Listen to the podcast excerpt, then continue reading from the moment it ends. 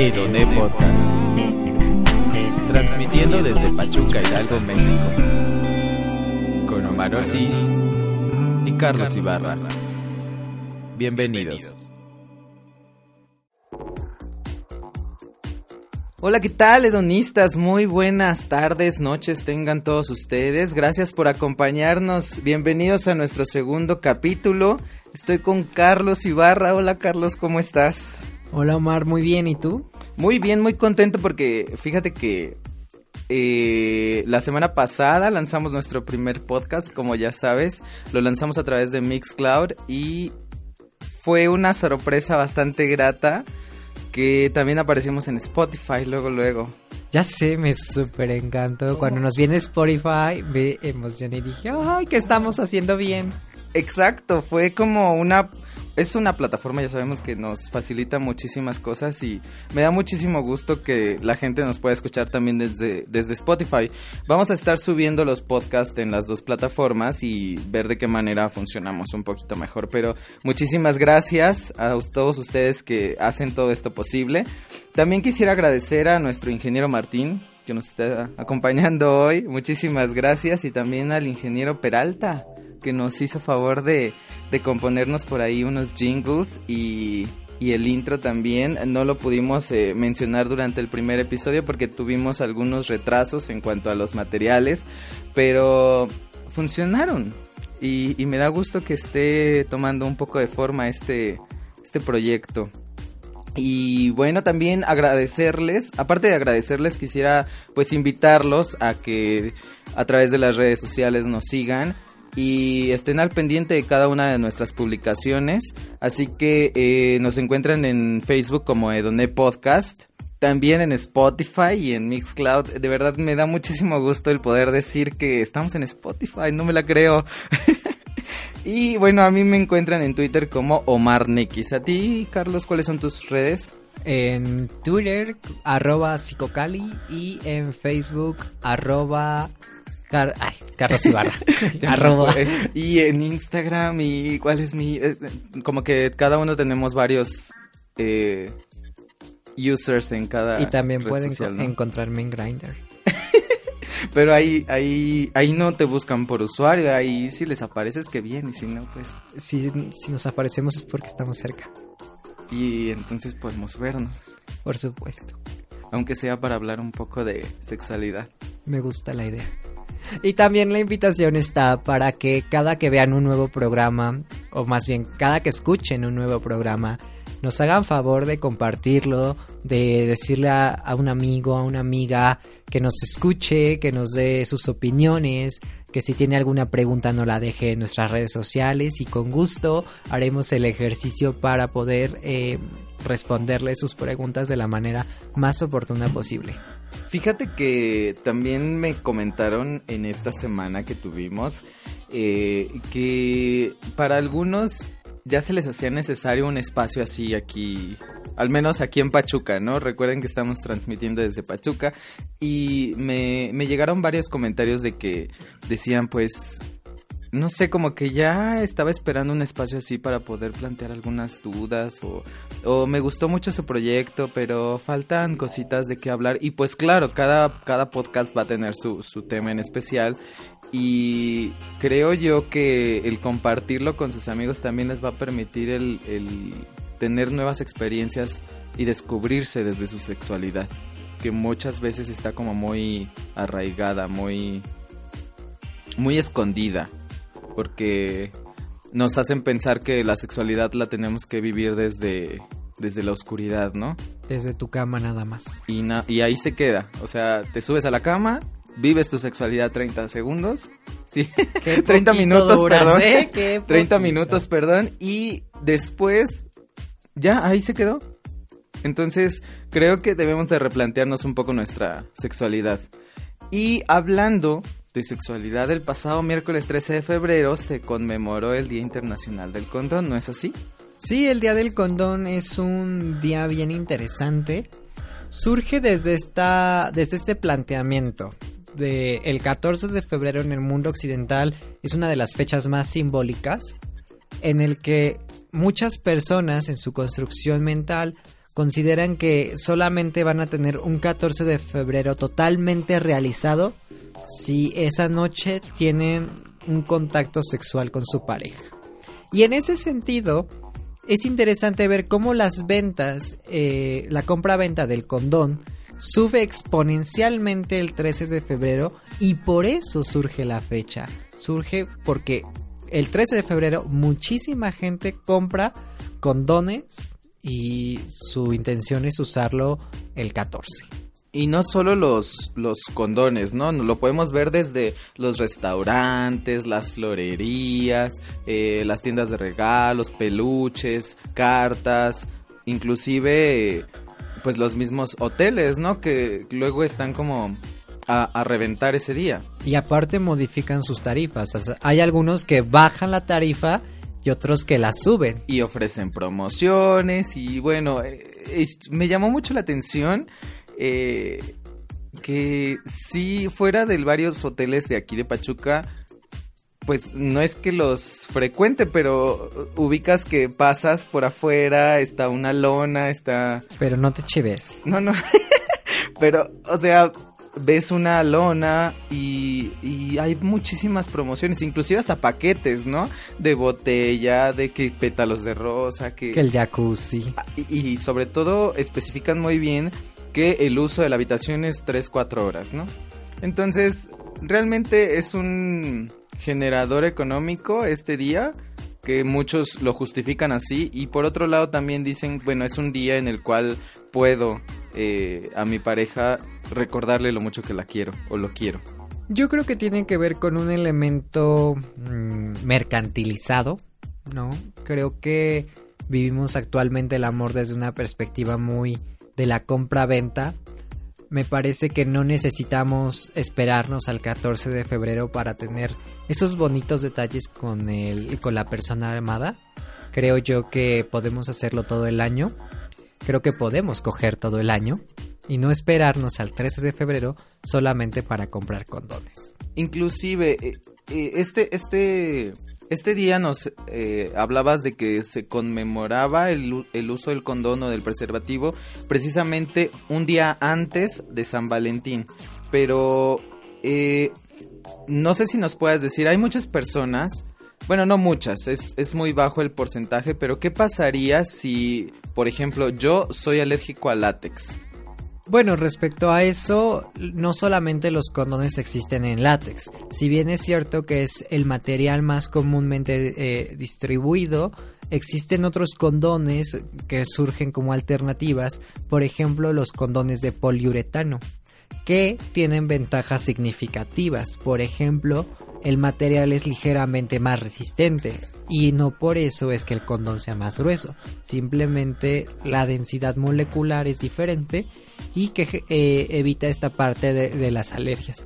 Pero sí, la gran mayoría de los insumos profilácticos de barrera están basados en látex.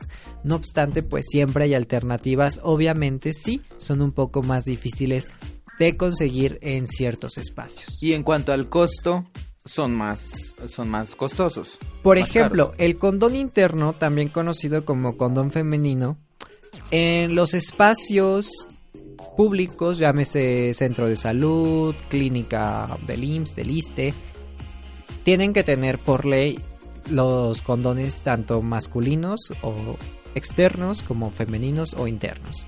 Y dicho eso, sobre todo en los condones internos, generalmente hay una variedad de condones que generalmente se suministran.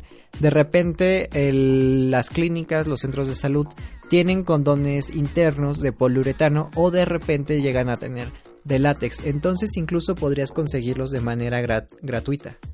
Los de poliuretano. Sí. Si los quisiera yo conseguir de manera eh, particular o digamos en una farmacia, si el costo es más elevado. Por supuesto.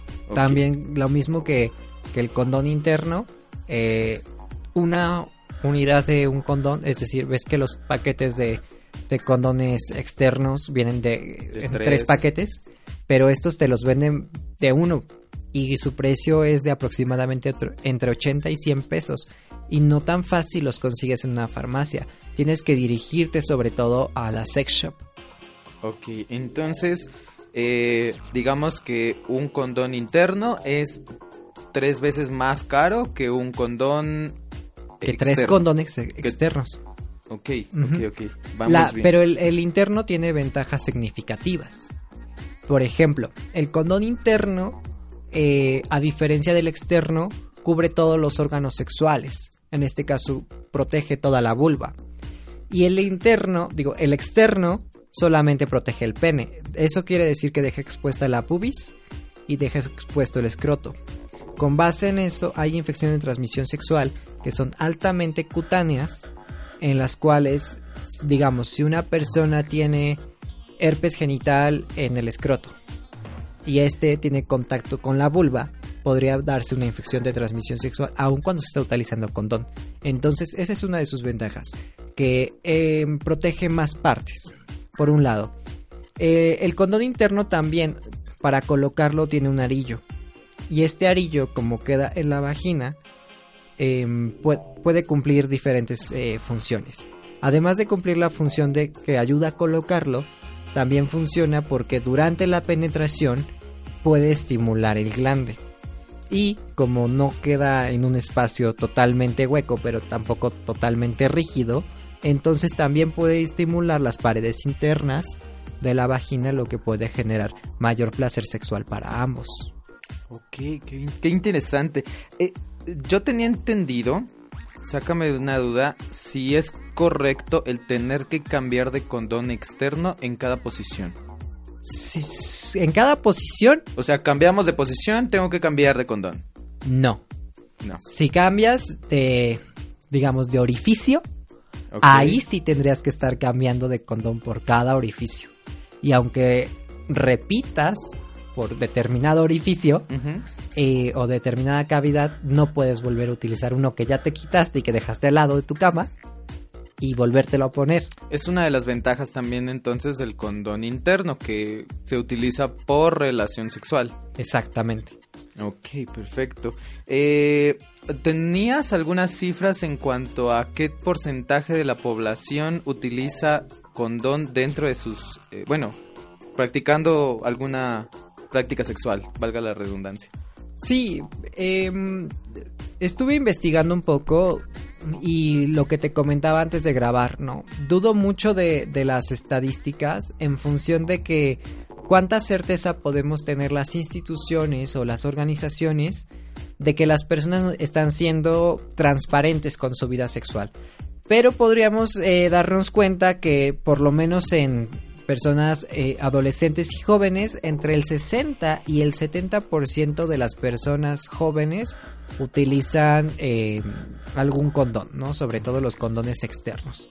Pero eh, la bronca sería entonces que muchas veces estos son suministrados ya sea por las instancias de salud que generalmente te dan de 2 a 4 condones. Si tienes en cuenta que las personas jóvenes en promedio están utilizando entre 16 y 20 condones al mes, pues se queda corto, ¿no? Y que los demás los tendrían que estar em, comprando o consiguiendo en otros espacios. Pero también es importante lo que dices porque qué tanta certeza podemos tener nosotros de estas estadísticas en cuanto a esta organización, cómo está obteniendo esos datos, si es por encuestas, pues entendemos que hay muchas omisiones dentro de estas encuestas en cuanto a que pues mm, muy poca gente revela lo que pasa dentro de su vida sexual. Yo creo que lo que podríamos preguntarle a la gente que nos está escuchando sería, de cada 10 relaciones sexuales que tienen, ¿en cuántas usted están utilizando condón? Por ejemplo, no es por ventilar tu vida sexual, pero yo tengo entendido que unas 9 o 10 de cada 10 utilizas condón, ¿no? Que es muy contrastante con la cantidad de veces que yo utilizo condón. Y eh, podemos hablar de que cuando estamos haciendo una práctica sexual sin condón, ¿es una práctica de riesgo? ¿La podemos llamar así? Sí, totalmente, porque la gran mayoría de las personas que por lo menos nos están escuchando y que tienen esta posibilidad de acceder a internet y demás, tenemos claro el conocimiento en términos muy generales de cuáles son las posibles implicaciones de tener una relación sexual sin condón. En las relaciones heterosexuales hablaríamos por un lado de los embarazos no planificados y no deseados y por el otro lado también tenemos que hablar de infección de transmisión sexual. ¿No? Entonces, si tú tienes el conocimiento de que te estás exponiendo a esto y aún así decides eh, no tener o no usar un método, no, no usar un condón, pues sabes que es una práctica de riesgo. No por eso habría que juzgarla, porque también habríamos, habría de pensar que tenemos que replantearnos si el condón de verdad es la única estrategia de prevención en materia de salud sexual y reproductiva. Ok, eh, hace un momento estabas mencionando que hay infecciones que son altamente contagiosas con solo el tacto. Transmisibles. transmisibles, perdón. Y eh, dos de ellas pueden ser herpes y BPH, ¿no? Sí. En cuanto a transmisión por tacto. Ajá, cutánea, eh, sobre todo en el caso de, de, estas dos, el tener contacto con alguna lesión es donde se, se concentra buena cantidad del de, eh, virus. En este caso ambas son víricas. Ok, y por último, ¿cuáles serían las tres o cuatro puntos principales en los que nosotros nos tenemos que fijar para poder utilizar un condón de manera correcta? El primero es, cuando un condón llega a nuestras manos, lo primero que tenemos que hacer es revisar fecha caducidad, de caducidad. Esta debe tener o debe de marcar dos años más del momento en el que nos encontramos. Es decir, este programa está saliendo en 2019. Nuestro condón idealmente debería marcar 2021. Febrero 2021 al menos. Al menos. Sin embargo, hay que también decirlo, muchas veces eh, no tenemos planeadas nuestras relaciones sexuales. No es como que tengas una agenda de relaciones sexuales. Entonces, sería muy divertido, ¿no? no sé, a mí me gusta lo, espontáneo y lo intenso. A mí me gusta un poco más planificar ese tipo de cosas. Diría, ay, el próximo miércoles tengo. Me toca, me voy a hacer mi lavado. Sí, sí, sí. Ah, precisamente por eso también. Pero bueno. Decía yo, pero ok, idealmente debería ser eso. ¿Qué pasa si tengo un condón que me marca, no sé, 2016, que tenía en mi cuarto por X, ¿no? O sea, que nunca lo utilicé. La realidad es que sí puedes utilizarlo, pero se convierte en una situación un tanto arriesgada, porque no tienes la certeza de que el condón se encuentra en óptimas condiciones. Yo lo que siempre digo es, ok, si es tu única eh, estrategia de prevención en ese momento, utilízalo. Si tienes lubricante, que creo que es el mejor amigo de todas las personas, reduces la posibilidad de que se rompa. Eso por un lado. Lo segundo que tienes que verificar es que tenga esta bolsita de aire, ¿no? Que tienen todos los condones. Y para abrirlo simplemente, si puedes ver un condón en este momento, te darás cuenta que eh, el condón tiene una parte que se denomina dentada. ¿no? El lado dentado, que es como el que tiene piquitos. Aquí tenemos y tiene... Lástima que no nos pueden ver. Tiene los piquitos y, por... y del otro lado es liso. Ese, esos piquitos son como un abre fácil. Ese abre fácil pues ayuda mucho a abrirlo porque generalmente pasa que si no sabemos este dato, ya cuando estás ahí a punto de, quedas mal porque te avientas dos minutos tratando de abrir tu condón, cuando se puede abrir en menos de un segundo. Hay que, hay, que recordar que tenemos que... Eh, Utilizar solamente las yemas de los dedos, dar un pequeño tirón, tratando de retirar el condón del centro, y con base en eso, pues el, el abrirlo es muy sencillo. Yo te comentaba antes de comenzar a grabar que incluso puedes colocar un condón en menos de tres segundos. ¿Y utilizando una sola mano se podría? Sí. Sí, la experiencia te lo dice.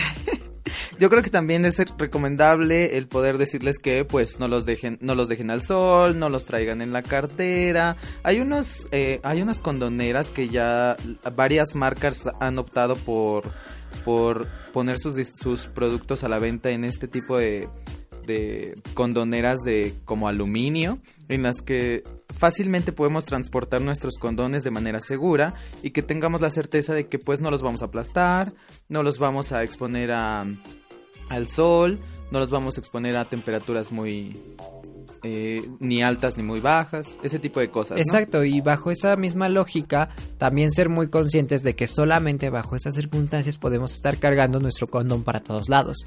Porque también hay gente que cree que hoy sí, pero no está segura, y entonces ahí está el condón 3, 4 días en una mochila, y pues eso puede generar un deterioro importante en, el, en la calidad del condón. Bueno, pues los invitamos a adquirir más y más condones. Esperamos que el día de ayer jueves hayan pues utilizado algunos de manera correcta, de manera responsable y que hayan vivido eh, con su pareja pues unos O momentos parejas. de felicidad. O parejas también puede ser, ¿por qué no? Fíjate. Y bueno, pues este fue nuestro primer bloque. Enseguida regresamos con nuestro segundo bloque en donde vamos a hablar de relaciones no correspondidas. ¿Algún día tú te has enfrentado a alguna relación en la que no te correspondan? Ay, sí, varias veces. Bueno, pues no se despeguen, ahorita regresamos.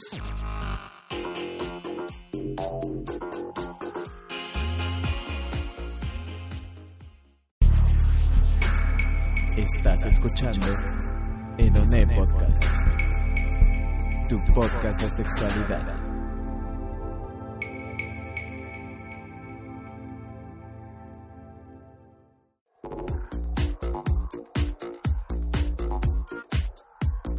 Amigos, bienvenidos a este segundo bloque de Edoné Podcast, en donde vamos a retomar algunos conceptos del amor. Y bueno, el título principal, pues como ya lo habíamos dicho, es Relaciones no correspondidas. Yo creo que en algún momento todos hemos eh, tenido que enfrentarnos ante una persona que no nos corresponde, ¿no? ¿No crees? Yo creo que sí, creo que a todos nos ha pasado, a todas nos ha pasado, eh, y en diferentes momentos de la vida. Pienso, por ejemplo, no sé, he escuchado de mucha gente que durante el kinder, la primaria, se enamoran de la maestra o del maestro o Ahí sacando todo el complejo de, de Edipo. del Sí, claro. Eh, o, la, o, o los chicos gays, no, no, creo que nos pasa o nos ha pasado a muchos esta parte de que te llegas a enamorar de tu mejor amigo y aparte es hetero y es como un conflicto muy fuerte que llegas a tener en secundaria. Y sí, yo creo que sí, no ha habido persona a la que no le pase. Yo creo que es una idea estereotipada de un amor romántico que nos han forjado y con la que hemos crecido todo el tiempo, en la que ciertamente como tú decías hace un momento, tiene que ver con esta idea que nos vende Disney, que nos vende Hollywood y, y es como... Hay, hay- a- debería de haber ciertos tipos de amores, ¿no? Sí, por supuesto. Mira, hay muchos teóricos que han abordado el tema del amor. Se ha ido construyendo desde que el humano tiene uso de, de razón y ha podido registrar sus, sus pensamientos. No es un tema nuevo y es un tema que se ha ido forjando, que se ha ido construyendo, que cada eh, sociedad, que cada teórico va aportando y va generando un ideal más grande. Si podemos ver eh, el amor desde una perspectiva muy simple, simplemente es una emoción, un conjunto de reacciones bioquímicas eh, que nos genera placer, básicamente.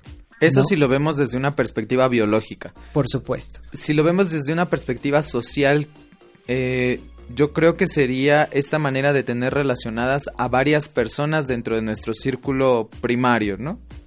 Por una parte sí, es que depende mucho del momento sociohistórico en el que nos estamos eh, moviendo. O sea, hay diferentes formas de amor que muchas veces la- las personas pierden de vista y que están relacionadas con dos elementos fundamentales que uno de ellos sería el estatus.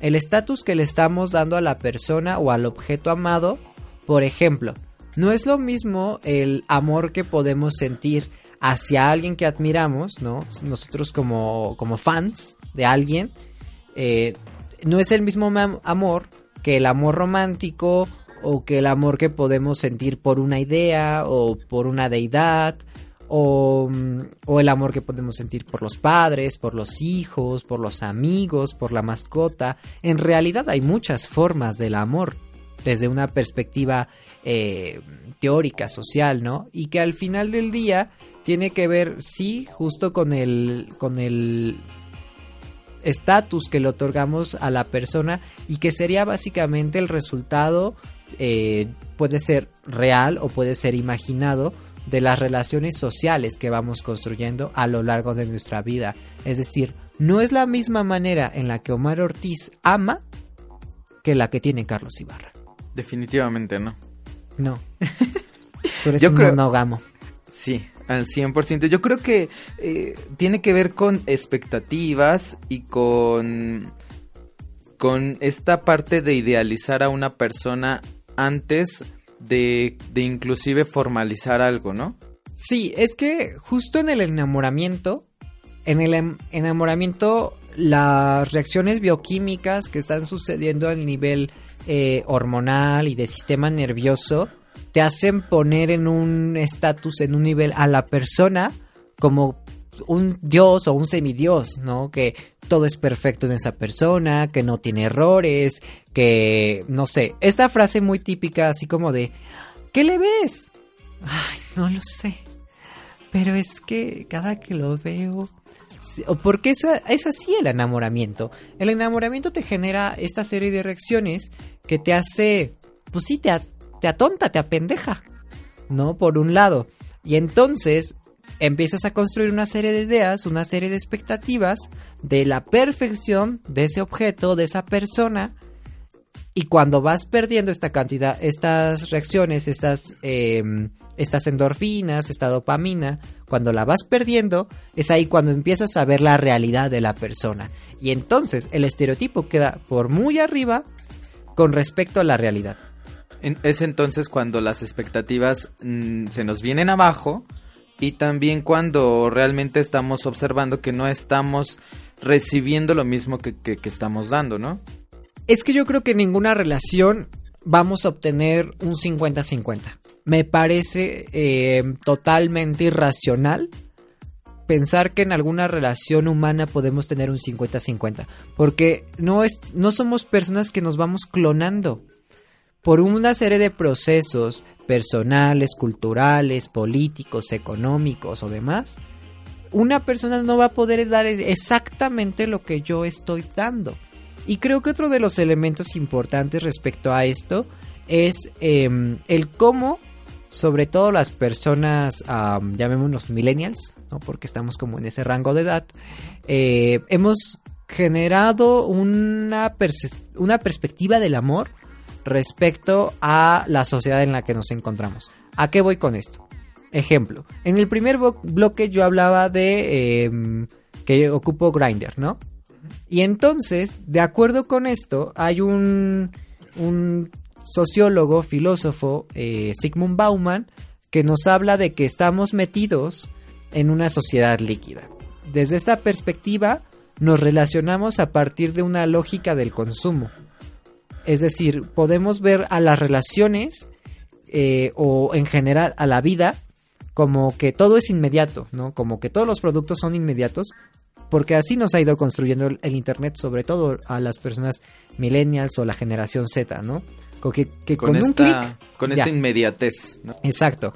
Y entonces esperamos que nuestras relaciones humanas, dentro y fuera de esos contextos, sean las mismas. Por otro lado, también estamos acostumbrados, acostumbradas a las soluciones rápidas, ¿no? Eh, estaba yo leyendo en Facebook hace poquito sobre que las personas eh, hablamos mucho del soltar, pero que ya no hablamos como del reparar, del dialogar, del construir, y que al final del día estamos, eh, y hay estudios muy interesantes respecto a esto, condicionados, estamos aprendiendo a que mediante las redes sociales obtenemos satisfacción instantánea. Y un elemento eh, muy interesante de esto es, por ejemplo, ¿qué emociones nos genera que cuando publicamos algo, ya sea un meme, un pensamiento, una foto, em, nos sentimos muy bien o bien o regular o mal en función de la cantidad de likes que estamos recibiendo. Y eso se traspasa pasa a las relaciones humanas. Tal parece que hoy en día, si tu relación no está en Facebook, dicha relación no existe, ¿no? Entonces, desde, este, desde esta idea de, de Bauman y de todo lo que estoy postulando, nos damos cuenta de que por un lado sí, tenemos el ideal de lo que es el amor que nos han ido construyendo Disney y demás, pero la realidad es que ese, eh, ese estándar, ese estereotipo está muy por encima de nosotros. Y de este modo tenemos que, nosotros y nosotras, bajar nuestros estándares porque no voy a llegar a eso, ¿no? Pero em, entonces entramos como en una disonancia cognitiva de lo que sé que es real y de lo que quiero tener, pero que no puedo tener, pero que voy a forzar o forzar al otro para que, para que pase.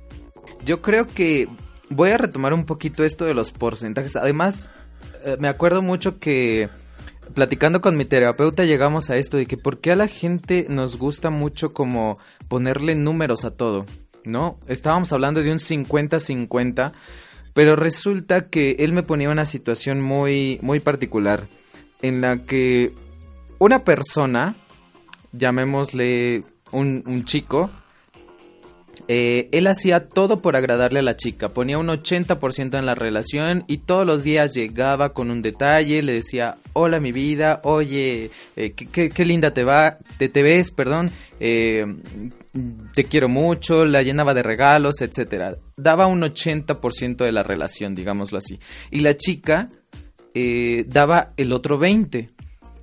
Y el terapeuta me decía, que, yo qué opinaba de eso y yo de alguna manera le dije, bueno, es un poco eh, egoísta por parte de la chica que no esté dando más. Y él me, él me explicaba que de alguna manera la chica con ese 20% estaba haciendo rendir, digámoslo así, su 20% tanto que no tenía que dar más, que él no necesitaba más que ese 20%. Eh, no es que ella no estuviera dando su, su 100, pero más bien que con ese 20 él podía estar feliz y así funcionaban. Entonces nos gusta mucho manejarlo en términos de número a nosotros los, los seres humanos, pero de alguna manera nos hace poder darnos cuenta de este tipo de cosas. Ciertamente es muy difícil que en una relación podamos dar 50 y 50, pero ¿cuánto estamos dando que sea suficiente dentro de una relación? Es decir, ¿quién está dando en la 80 y quién el 20? ¿Y para qué queremos saber eso? Sobre todo, dentro de esta inmediatez que estabas platicando, es muy fácil también el ver que con un solo botón podemos bloquear a la gente y podemos decir contigo no quiero hablar. Y entonces ahí cortas un lazo de afectividad, no solo social, sino también inclusive puedes bloquear a alguien de tu familia. Entonces cortas cualquier relación. Bueno, en ese tema del bloqueo, si bien es cierto que es algo que, sucede, ¿no? Que, tenemos presente, también em, desde la perspectiva un poco más psicopatológica, nos hemos dado cuenta, eh, las personas que nos dedicamos a salud mental, que cuando tú puedes o cuando tú estás frente a un proceso de duelo, generalmente por una ruptura de pareja, eh, es viable justo ya sea eliminar o bloquear a la persona porque las redes sociales están tan presentes en nuestra vida diaria que entonces el poder ver su actividad y no estar ahí presente genera a las personas muchísima ansiedad. Entonces, por un lado sí podemos tener este imaginario de que el bloquear es ya te elimino de mi vida. Pero por otro, en un contexto más real, podríamos estar hablando de te bloqueo porque me estás generando un malestar que en este momento no soy capaz de trabajar porque traigo muchas emociones encontradas. De hecho, a mí me ha sucedido que hay eh, que exparejas que nos bloqueamos, ¿no? Pero en algún momento nos desbloqueamos porque entonces ya trabajamos todo el proceso y ya está como más tranquila la situación y podemos volver a entablar un diálogo y podemos volver a saber de nosotros, pero desde otra perspectiva. Desde este punto de vista, ¿crees que también entonces el amor sea un detonante del caos? Por supuesto. De hecho, hay varios teóricos que consideran que el amor al final del día es una emoción tan fuerte que por eso tiene que estar muy regulada. Porque si todos nos amáramos, suena como a orgía. Si todos nos amáramos de, de manera em, como sin, sin límites, sin, sin barreras, entonces podríamos eh, estar generando cosas que no producen para la sociedad. Es decir, el amor es contraproducente para el sistema económico, político, capitalista en el que nos encontramos. En realidad, em, habría que, que plantearnos em, en realidad a partir de dónde o desde qué elementos surgen estas ideas de, pues sí, de, de que tenemos que amar de ciertas formas. Por ejemplo, hay una, una teórica que realizó un estudio en 2001 en, la cual, en el cual realiza a 88 participantes entrevistas a profundidad.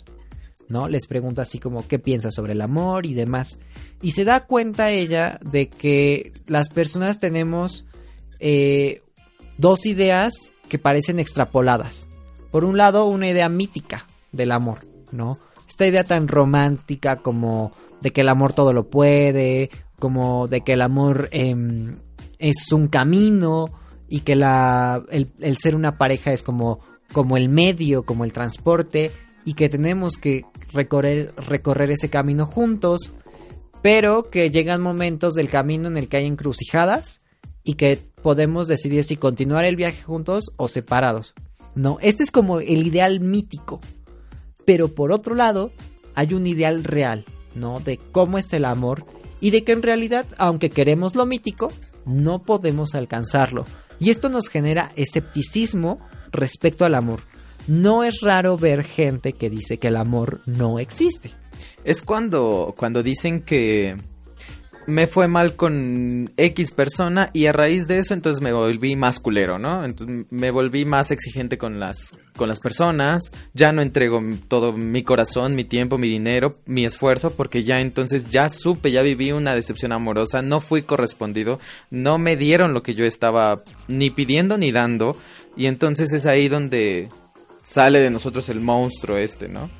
Sí, yo creo que, que el problema recae sobre todo en el cómo estamos conceptualizando el amor. O sea, creo que esa es la gran bronca del tema del amor. Porque el amor es una emoción. Las emociones no son racionales. Simplemente están, pasan y son fugaces. El querer ponerle nombre y apellido al amor es la bronca del el humano y lo ha tenido históricamente. Y tan es así que se ha perpetuado todo un sistema de poder y de violencia en torno al amor. Entonces estamos mal al moralizar los sentimientos, es decir, poner el adjetivo de bueno al amor y malo al odio, bueno a...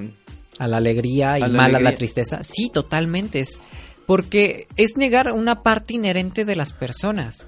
O sea, las personas no podemos amar todo el tiempo, tampoco podemos odiar todo el tiempo, no podemos estar felices todo el tiempo, no podemos estar tristes todo el tiempo. Esa es la realidad. Nos han dicho sí que hay ciertas emociones que denominan, entre comillas, positivas y ciertas emociones que son negativas. La realidad es que no, porque cada una cumple con una función específica de adaptación y de supervivencia del ser humano.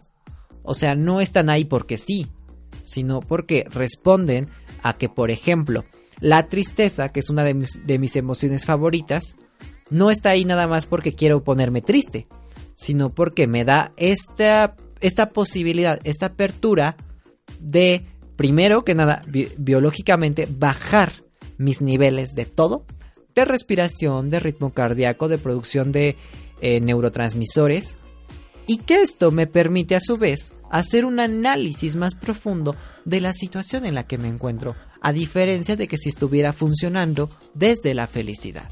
Personalmente yo creo que me he conocido más y mejor a través de la tristeza, de los momentos tristes que he tenido que de los alegres. Justo porque te permiten hacer este ejercicio de introspección.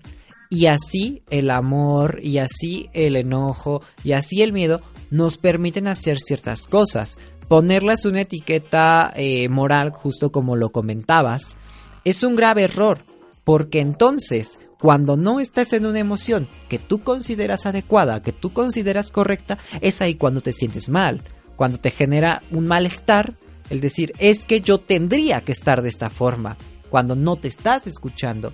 Y es un problema súper constante en nuestra sociedad, sobre todo en, en- en la sociedad joven, ¿no? Donde como que está prohibidísimo estar enojado o está prohibidísimo estar triste. Porque aparentemente, digo, y tan es así que hay que verlo en Instagram, ¿no? Que si no estás feliz, como que ya, o sea, eres una persona insignificante. Y así son las selfies, ¿no? O sea, como, como que todos felices. Todos felices, sonriendo, playa detrás. Ajá, o sea, aquí en la fiesta, o sea, y los memes de las personas que, de- que llegan a subir sus fotos llorando, o sea, es Son un- ridículos. Exacto. Sí, sí, dan hasta cierto tipo de lástima, como que eh, se quiere evidenciar, quiere llamar la atención, etcétera, ¿no? Recibimos esos, esos comentarios. Sí, justo. Y la realidad, eh, retomando ya como, como el elemento del amor, creo yo que está atravesado por un tema especialmente de poder.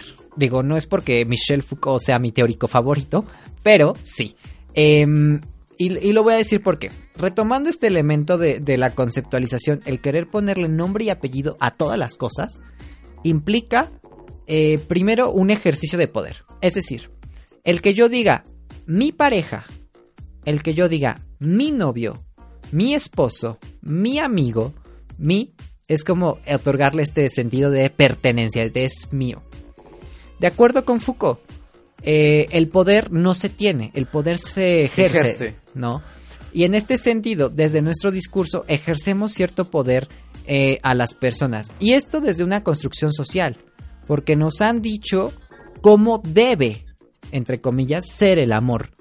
Y el amor socialmente se ha construido como que debe ser, primero que nada, heterosexual, ¿no? Porque tan es así que hay grupos, hay poblaciones que dicen que el, que el tema del matrimonio igualitario, por ejemplo, que es antinatural, desde esta construcción social de que el amor es solo para heterosexuales, ¿no? Y que también el amor debe ser monógamo. Y ahí hay una bronca importantísima, porque entonces en estos ejercicios de poder le dices a la otra persona em, cómo debe ser, cómo debe actuar, ¿no? Me debes de ser fiel, me debes de respetar, me debes cierta lealtad, me debes cierta exclusividad. Y entonces perdemos de vista este amor, ¿no? Y construimos al objeto como lo queremos y no como en realidad es. Entonces vemos a la a, a las relaciones personales como una relación de poder.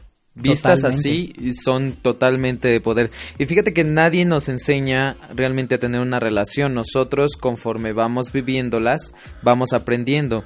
¿Cuáles crees tú que serían las ventajas o desventajas de tener contratos muy establecidos dentro de la relación, porque si bien nadie empieza, y me lo platicabas durante la semana, que nadie empieza una relación diciendo, bueno, mira, este es mi contrato, ¿no? Este es mi, mis reglas básicas en las que... eh, Mis términos y condiciones. exactamente.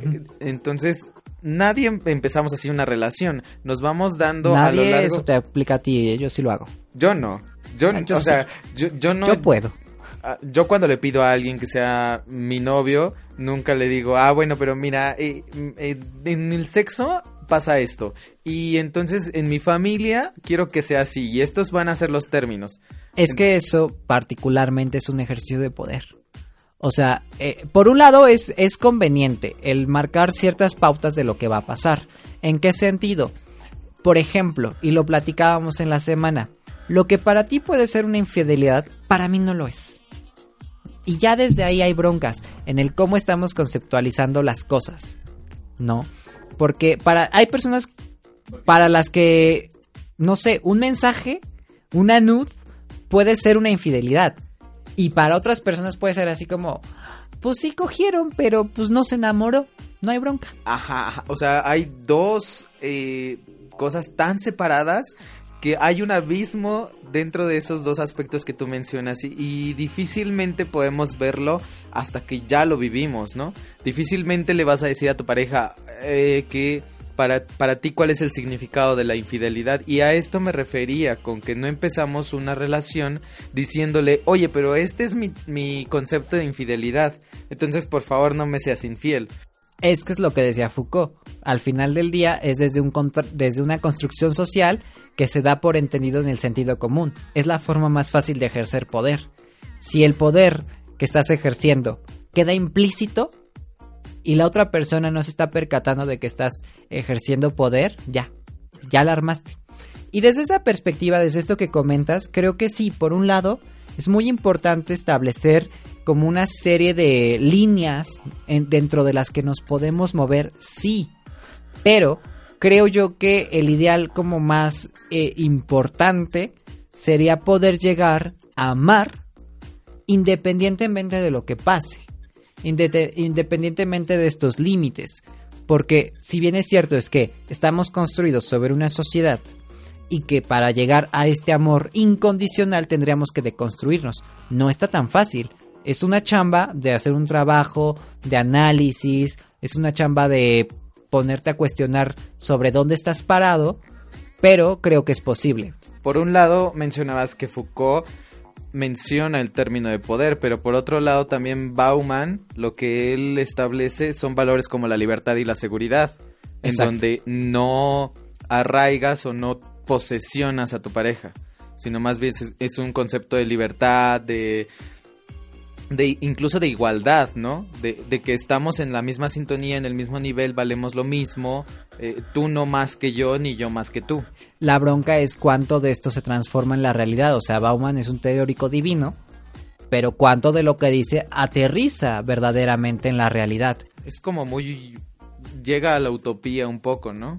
Sí, en efecto. Y de hecho este, este elemento que yo quería em, sacar y retomando como el nombre de este podcast, como los elementos que lo constituyen, que el, español es un idioma que nos tiene a las personas eh, hablantes limitados, muy, muy limitados.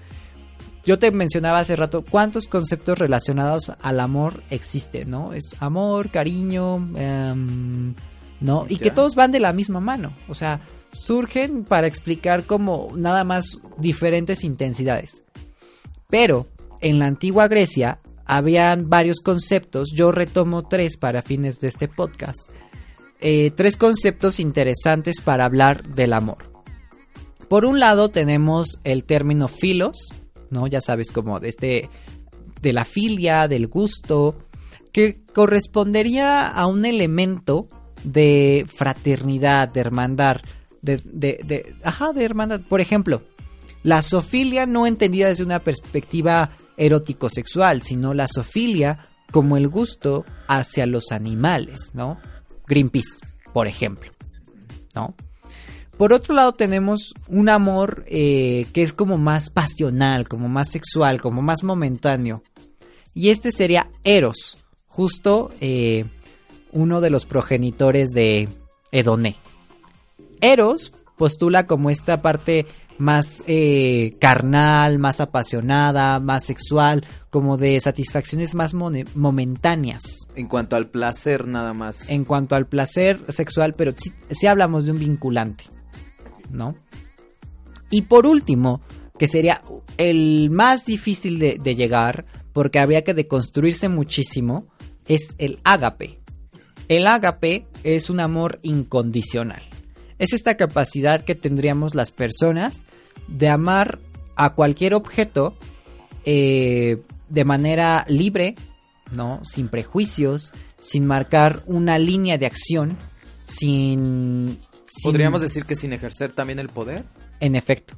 De hecho, el ágape sería el amar solamente por amar, independientemente de ser correspondido o no, y sin un ejercicio de poder. Sin un fin en especial, solamente el poder compartir contigo. Exacto. Y ahí están, ahí estarían paradas em, algunas nuevas formas de vinculación, como es por ejemplo la anarquía relacional, ¿no? Que es una relación no exclusiva, en la cual no hay como una línea determinada, justo por eso se, se denomina anarquía relacional y que está muy padre porque al final del día te permite como salirte de esos esquemas donde hay celos, donde hay este, este tema de ¿por qué no me contestaste el WhatsApp? ¿Por qué subiste una foto y no es conmigo? ¿no? ¿Sabes? Pasa mucho. Pasa y por eso estamos como inmersos tanto en este tipo de cosas como de red social, en el que estamos muy metidos en lo que deberíamos ser y no lo que realmente somos. Es que yo creo que también dejamos de ser uno mismo, dejamos de ser uno para ser dos, ¿no? O sea, dejo mi, mi individualidad a un lado para poder ser contigo algo más, crear y construir algo juntos. Creo que esa es la, la expectativa que todos, bueno, que la gran mayoría tenemos. Sí, es esta parte de recorrer un camino juntos. La realidad es que, desde mi perspectiva, el amor sí es el poder vincularnos, pero cada quien, desde su, desde su individualidad, desde su propia identidad, desde su propio sistema de creencias, esta capacidad que podríamos tener de compartir, pero que de ninguna manera estemos anclado o anclada a los caprichos, las necesidades de la otra persona.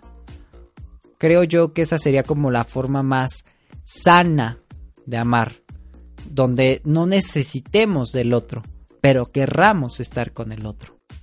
Pues vaya datos perturbadores, ¿eh? en este podcast la verdad Qué es que...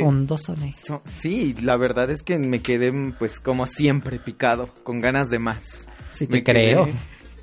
pues a las pruebas me remito. Ya ves que me, me, me da mucha, mucho gusto que, que podamos entablar conversaciones así y que nos podamos notar, porque al final de cuentas creo que cada una de estas conversaciones nos permiten también el planear un poco nuestras relaciones, el poder decir, ok, aquí sí, por aquí ya no me gusta tanto, ¿no crees?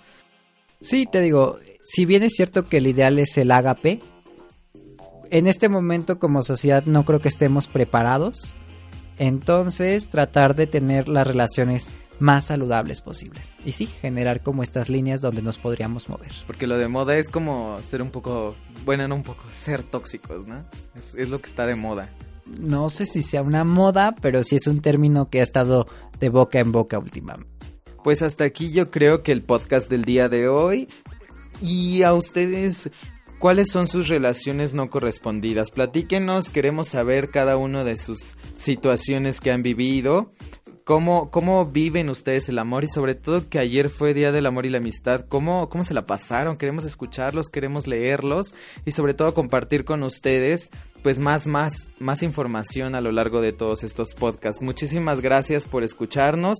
Nos, yo creo que nos escuchamos la próxima semana, pero no, nos, no nos vamos sin antes repetirles nuestras redes sociales. En Facebook nos encuentran como Edone Podcast y también en Spotify como Edone Podcast y en, Mixcloud. también. Eh, a ti, Carlos, ¿cómo te encuentran? En Twitter me encuentran como arroba psicocali, en Facebook me encuentran como Carlos Ibarra y, en Grindr, ya saben. en todos lados también, en Manhunt, Hornet. Esas cosas son del diablo pero también. Pero también, ahí me buscan. Bueno, y bueno, yo en, Facebook estoy como Omar Ortiz y en Twitter como Omar Nikis. ¿Y en Grindr? No, en Grinder ahorita fíjate que ha, bajado la, demanda. Ya no hay flujo. ya no he abierto ya no hay afluencia. pero pues eh, como si nos pudiéramos buscar también ahí en Grinder. Prácticamente ahí no podemos buscarnos más que si nos aparecemos, nos saludamos, si no pues nos enamoramos. eso es una frase de la televisión, ¿no? Sí. Ay, qué vergüenza me das, de veras. ¿De, de qué? ¿De enamorándonos? Nada, yo no sé nada. Pues nos escuchamos la próxima semana, hedonistas. Muchísimas gracias por compartir con nosotros estos minutos. Esperamos que les haya gustado el podcast del día de hoy. Recuerden compartirnos, darnos manita arriba, suscribirnos, suscribirse, seguirnos y todo, todo eso de las redes sociales y que Bauman estaría muy orgulloso de nosotros, de darles muchos clics. Nos escuchamos hasta la próxima, nos vemos, Carlos. Cuídate, Omar. Adiós. Bye.